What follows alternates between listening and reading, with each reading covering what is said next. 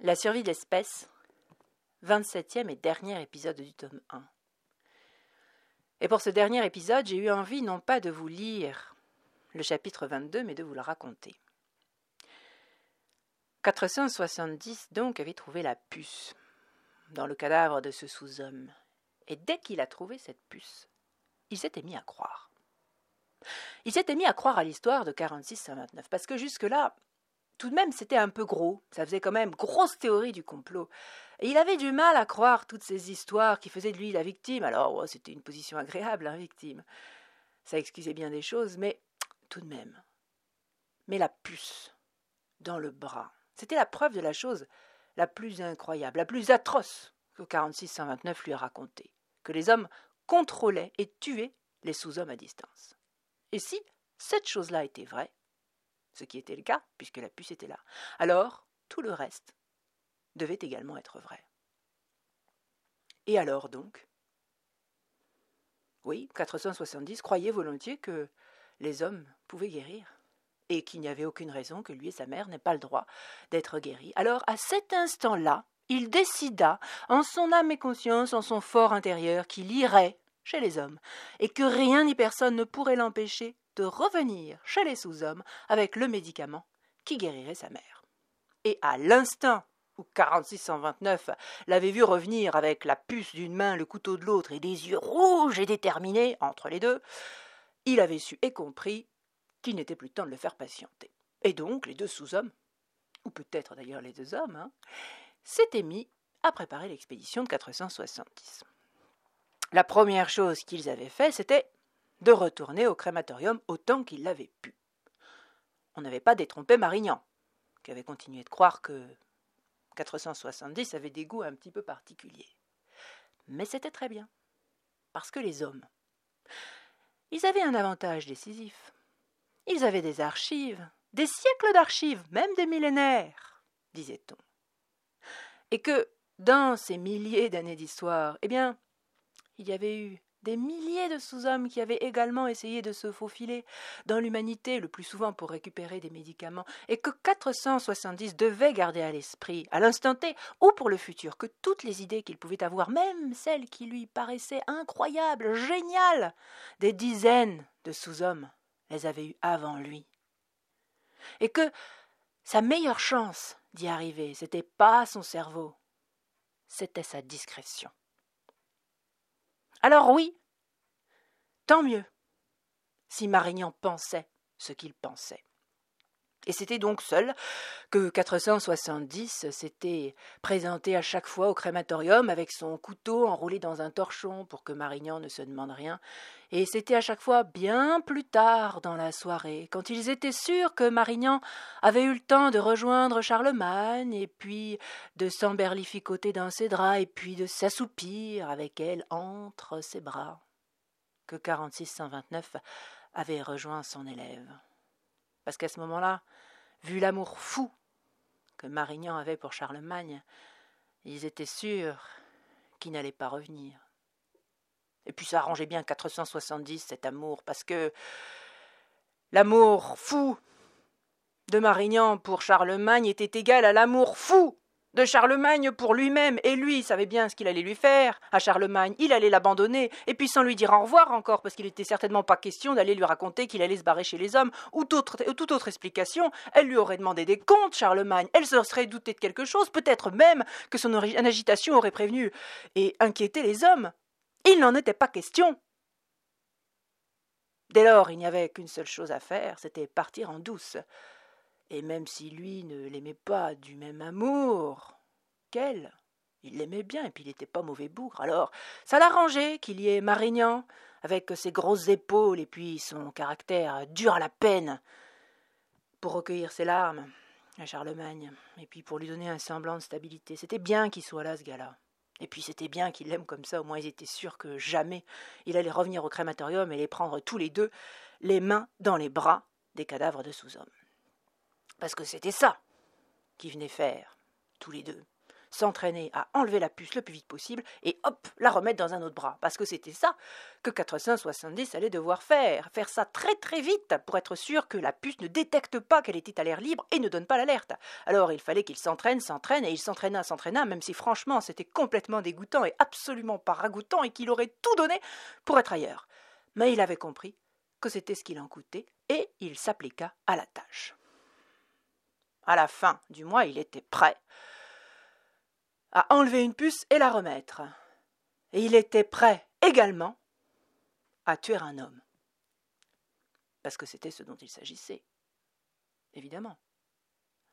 Dans une société où tous les sous-hommes ont une puce et où, que lui expliquait 46 à 29, tous les hommes ont une plaque d'identification, il n'y avait certainement pas la place pour l'apparition comme ça, ex nihilo, d'un adulte en plein milieu de la société qui serait venu, qui aurait demandé des médicaments, tout ça, tout ça. Impossible.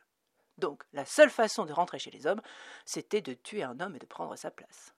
Et ça, il allait encore devoir le faire avec sa puce dans le corps, et donc rester extrêmement calme et avec le moins d'émotion possible pour que surtout la, sa puce à lui ne repère pas qu'il était en train de s'agiter et ne libère pas le poison qu'il aurait tué pendant qu'il était en train de tuer l'homme. Ça aurait été un petit peu dommage. Donc, 470 était relativement prêt, tant qu'on peut l'être, de ce point de vue. Et puis, pour la technique de tuer quelqu'un, parce que tout de même il n'avait jamais fait un truc pareil, 4629 avait eu l'idée de l'envoyer prendre un poste à l'abattoir, là où on tuait les cochons. C'était pas encore tuer un homme, mais tout de même, on avait une belle corpulence, on avait des animaux qui se débattaient un peu avec des cris qui pouvaient ressembler à ceux des humains à des moments, alors c'était plutôt un bon apprentissage, sans doute le meilleur euh, qui puisse exister. Et ça n'avait pas tant dérangé 470, parce que ça, bon, c'était quand même. Euh, ça répondait d'une certaine façon à sa nature un petit peu violente, parce que quand même 470 avait une nature un petit peu violente. Alors apprendre à tuer un cochon, disons qu'après tous les mois de tension, ça le, ça le calmait un peu. Hein, c'était pas, c'était pas gênant. En revanche, ce qu'il aimait pas trop, et ce qui le tendait un peu, c'était l'autre chose que 46-129 lui apprenait. Parce que ça, pour le coup, il n'avait pas du tout l'habitude. C'était complètement contre-intuitif et c'était complètement contraire à tout ce qu'il avait appris. Parce que depuis le début, on lui répétait qu'il était qu'un imbécile, qu'il était un sous-homme, pour pas dire une sous. Je vous laisse finir. Et là, 46-129 lui disait Non, non, non, non, non, non, non, T'es aussi malin qu'un homme. T'as été déclassé, on ne sait pas bien pourquoi. Mais t'as un cerveau qui fonctionne aussi bien que les hommes. Et oui, tu es capable de lire les runes symboliques.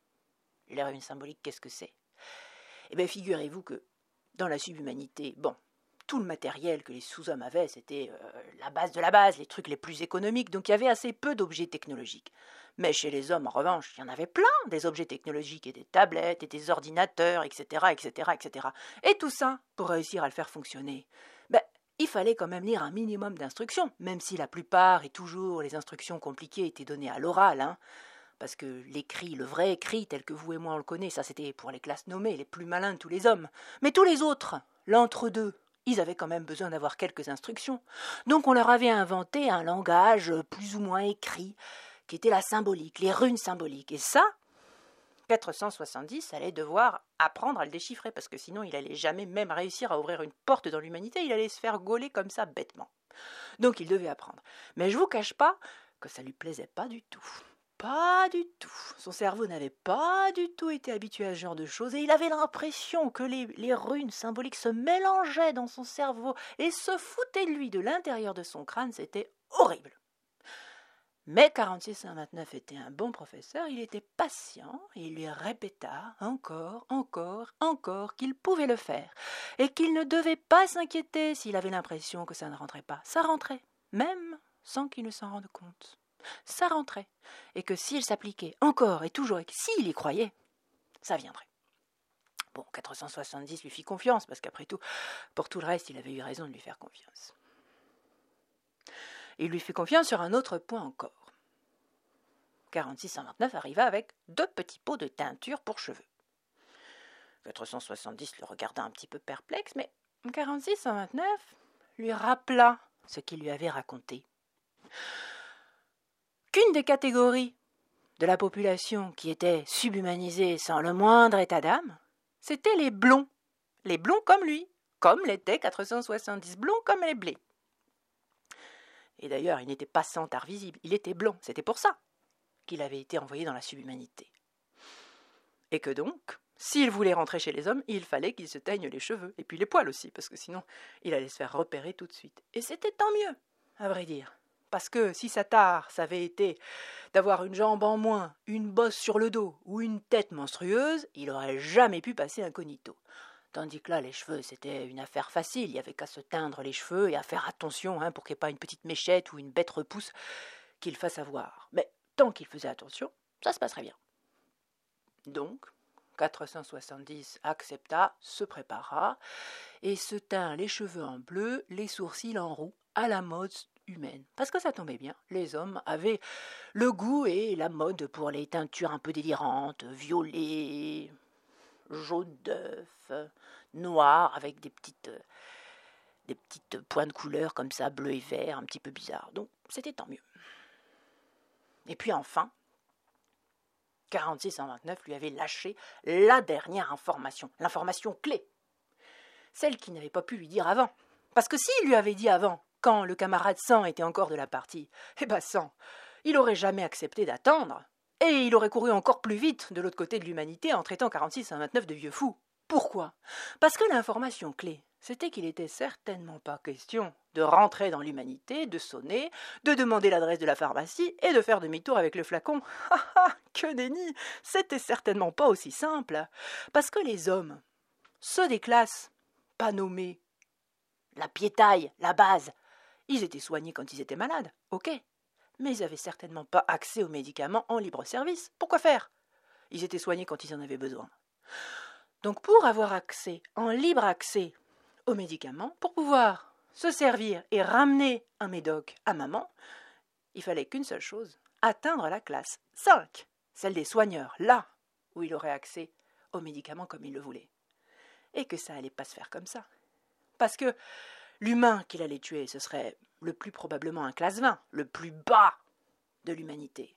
Et que pour monter, on ne pouvait monter qu'une seule classe à la fois, et qu'on ne pouvait monter que tous les deux mois, et qu'il fallait donc au moins deux ans et demi pour passer de la classe 20 à la classe 5. Alors, du coup, James, la copine de sang, puisqu'il lui restait qu'un an quand ils avaient commencé à apprendre toute cette histoire, de toutes les façons, elle était condamnée, on n'aurait jamais rien pu faire pour elle. Donc euh, il n'aurait pas été très content. Pour 75-16, la mère de 470, c'était possible, parce que elle, on était encore dans les temps, il lui restait un petit quatre ans à vivre, donc il avait le temps, 470, il pourrait le faire.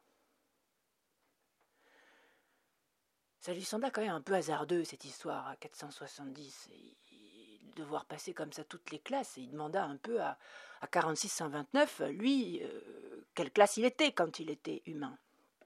Et 4629, qui s'appelait Débou, quand il était un homme, voulut bien lui répondre, évidemment. Il lui raconta que lui, euh, quand il était rentré en tant qu'adulte, il avait été classé 17, donc pas très haut. Et qu'il avait réussi à monter dans les classes nommées jusqu'à la classe 5, celle des soigneurs, celle que 470 visait justement. Et 470 lui demanda combien de temps ça lui avait pris, et il dut bien lui dire la vérité, ça lui avait pris des dizaines d'années. Des dizaines d'années alors bon, 470 c'était un peu alarmé tout de même. Pourquoi est-ce que lui, un sous-homme, il réussirait à faire en deux ans et demi ce que les hommes mettaient des dizaines d'années à faire s'ils arrivaient à le faire? Parce que 4629, reconnu qu'il y en avait plein qui ne montaient jamais. Et que la société était très pyramidale. Mais il lui dit qu'il fallait pas qu'il s'inquiète. Que vraiment il n'y avait aucune raison de s'inquiéter. Parce que si les hommes ne montaient pas bien haut, c'était de leur faute et de leur seule faute. Parce qu'ils étaient dans leurs habitudes, puis ils n'avaient pas envie de changer, de faire des efforts. C'était un peu fatigant quand même. Hein. Il fallait euh, euh, bien dormir, il fallait arrêter de fumer, il fallait manger sainement, il fallait faire du sport, avoir des relations sociales, faire de la chirurgie esthétique, être en couple, tout un tas de trucs comme ça qui demandaient un peu d'effort et un peu de discipline, et que la plupart du temps, bah les hommes, ils n'avaient pas très envie d'avoir cette discipline. Et puis à chaque fois, euh, ce qu'ils pouvaient avoir de mieux dans la classe au-dessus, bon, c'était toujours un peu mieux, mais c'était pas non plus incroyablement mieux. C'était des petits pas, quoi. Et puis dans la classe où ils étaient, ils avaient leurs amis, leurs connaissances, leurs copains parfois. Alors ils faisaient pas l'effort. Mais lui, 470, il savait pourquoi il voulait monter. Il avait une motivation, non? Oui, il avait une grosse motivation. Il voulait sauver sa mère, non? Oui, oui, il voulait sauver sa mère, ça c'était sûr. Donc est-ce qu'il allait se laisser avoir parce qu'il pouvait boire avec des copains? Certainement pas. Tous les matins, il allait se lever, il allait faire ce qu'il devait faire, oui ou non? Oui, 470 allait faire tout ce qu'on lui demandait. Il pouvait faire tous les joggings qu'on lui demandait, il n'y avait pas de problème, il allait tout faire. Alors il allait monter. 4629 le lui affirma. Il lui dit T'inquiète pas, franchement, t'as aucune inquiétude à avoir. Tout ça, c'est des efforts, c'est de la discipline. Bon, des fois c'est un peu désagréable, mais c'est faisable. Moi, quand j'ai décidé de le faire, je l'ai fait, sans aucun problème. J'ai pris mon temps parce que j'étais pas pressé, mais tout ce qu'on m'a demandé de faire, j'ai pu le faire. C'est à portée d'homme. Et c'est la raison pour laquelle le système fonctionne. Donc fais-toi confiance, fais-moi confiance, je te dis que tu vas pouvoir passer. Et je te connais, j'ai vu ta détermination, je sais que tu ne failliras pas. Alors fais-nous confiance et vas-y. 470 voulait bien? Il voulait bien. Mais bon, quand même, ça lui semblait un petit peu douteux, un petit peu long, et puis il aurait bien aimé que ça aille plus vite, parce qu'il n'avait pas très très envie de laisser sa mère comme ça pendant deux ans et demi en plan, sans être bien sûr de ce qu'il allait se passer. Alors il revint avec euh, plusieurs autres idées. La première idée, par exemple, ce serait de dire euh, bah, qu'il aurait peut-être pu tuer un soigneur directement. Ça, aurait été quand même plus rapide. Alors 4629 voulait bien, hein? Il n'y avait pas de problème. Mais le problème, c'était quoi justement? Ben, C'est qu'il n'y avait personne à soigner dans la subhumanité. Et du coup, les soigneurs venaient jamais dans la subhumanité. Donc ça allait être un peu compliqué de tuer quelqu'un qui n'était pas là. Et en effet, 470 dut bien reconnaître que bon, son plan avait une petite faille. Alors il arriva avec euh, un deuxième plan. Il proposa de tuer non pas un 20, mais quelqu'un d'un peu plus évolué, peut-être euh, un classe 7 ou 8, parce que ça irait quand même beaucoup plus vite de passer de la classe 7 à la classe 5 que de la classe 20 à la classe 5. Ah, pareil, 4629 voulait bien, hein, il n'y avait pas de problème. Mais s'il proposait de tuer un classe 20, c'était pour une raison bien simple, c'est que chez les classes 20, il y avait les éboueurs de l'humanité. Et que les éboueurs de l'humanité, il y avait plein de fois où ils devaient ressortir des égouts côté subhumanité, parce que bon bah les couloirs d'égout, ils étaient euh, connectés les uns aux autres, donc du coup de manière très logique, il y a plein de moments où ils sortaient comme ça d'une bouche d'égout à droite ou à gauche. D'ailleurs, 470 l'avait déjà vu. C'était facile de se tapir comme ça dans le coin d'une bouche d'égout et d'attendre qu'un humain arrive et un petit coup de couteau, on n'en parle plus. Personne ne repère rien, on échange les plaques, ça se fait facilement. Mais les classes 7 ou les classes 8 et toutes les autres classes un petit peu mieux notées, mais ils n'étaient pas éboueurs. Qu'est-ce qu'ils faisaient? Ben, ils étaient contremaîtres des sous-hommes, ils étaient ingénieurs, ils étaient surveillants des sous-hommes, c'est-à-dire que pour chacun, eh ben, ils évoluaient en plein jour sous l'œil panoptique de tous les subhumains, de toutes les caméras et des autres hommes. Ils croyaient quoi, 470, qu'il allait arriver en plein milieu, choper un contremaître devant tous les autres, le tuer, faire des, en échange de plaques d'identification et que personne n'allait rien lui dire? Certainement pas. C'était impossible, c'était improbable, c'était n'importe quoi.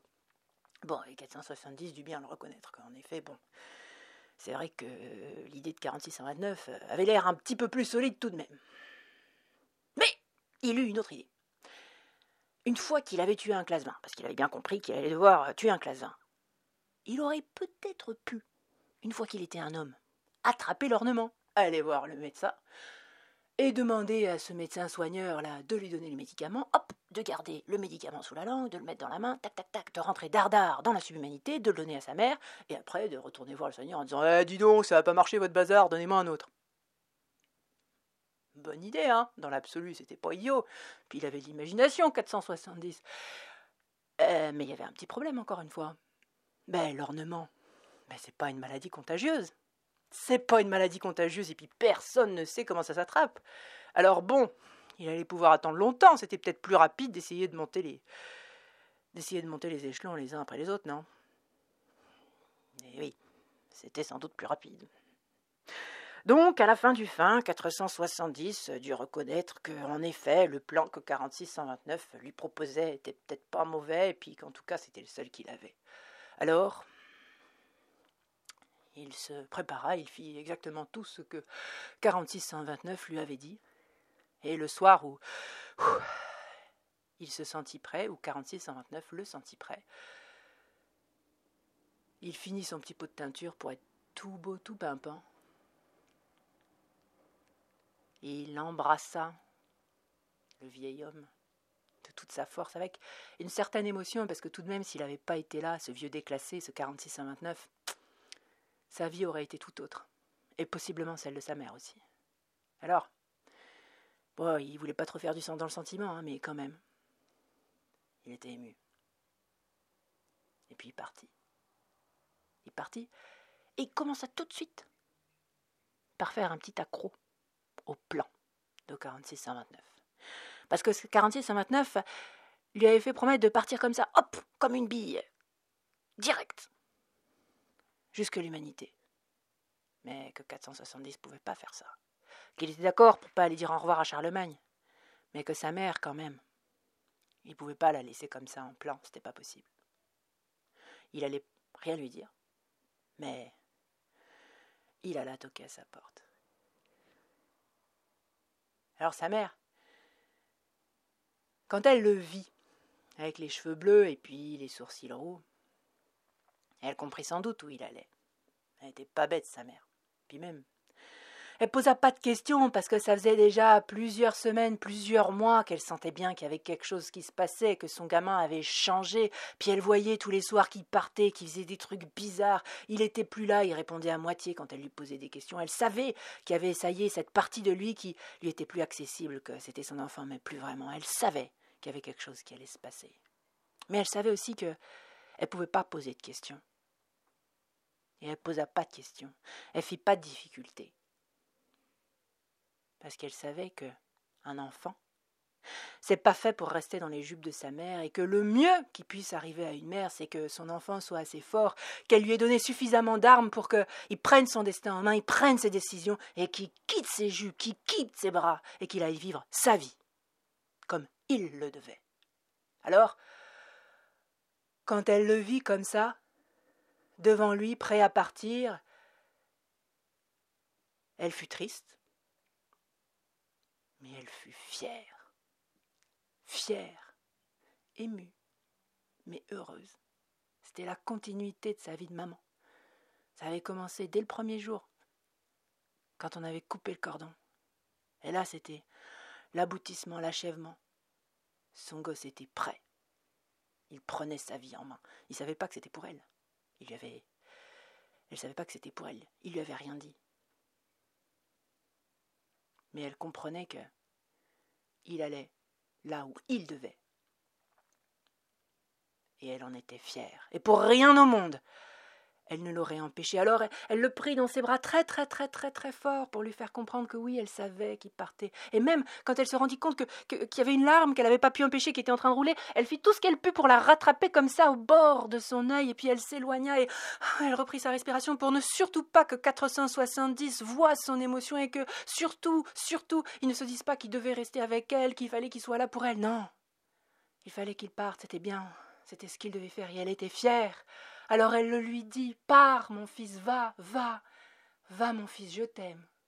Et en son fort intérieur, elle ajoutait que si le saint fantôme le voulait, elle le reverrait. 470, lui aussi, au bord de l'émotion de voir sa mère, qui était la seule chose qu'il ait au monde, le regarda une dernière fois et sa mère trouva la force de sourire dernière fois, alors qu'elle aussi, son fils était la seule chose qu'elle avait au monde, mais elle sourit. Elle garda ses larmes rentrées comme ça derrière ses yeux, et elle sourit avec tout son visage qui était déjà bouffé à moitié par l'ornement avec ses petits tatouages là, qui lui prenaient comme ça le bas de la joue, de la mâchoire, et puis le haut du front déjà. Elle sourit avec toute sa gentillesse, toute sa force et toute sa bienveillance, tout son amour pour son fils. Elle sourit. Elle lui fit signe de partir. 470 partis.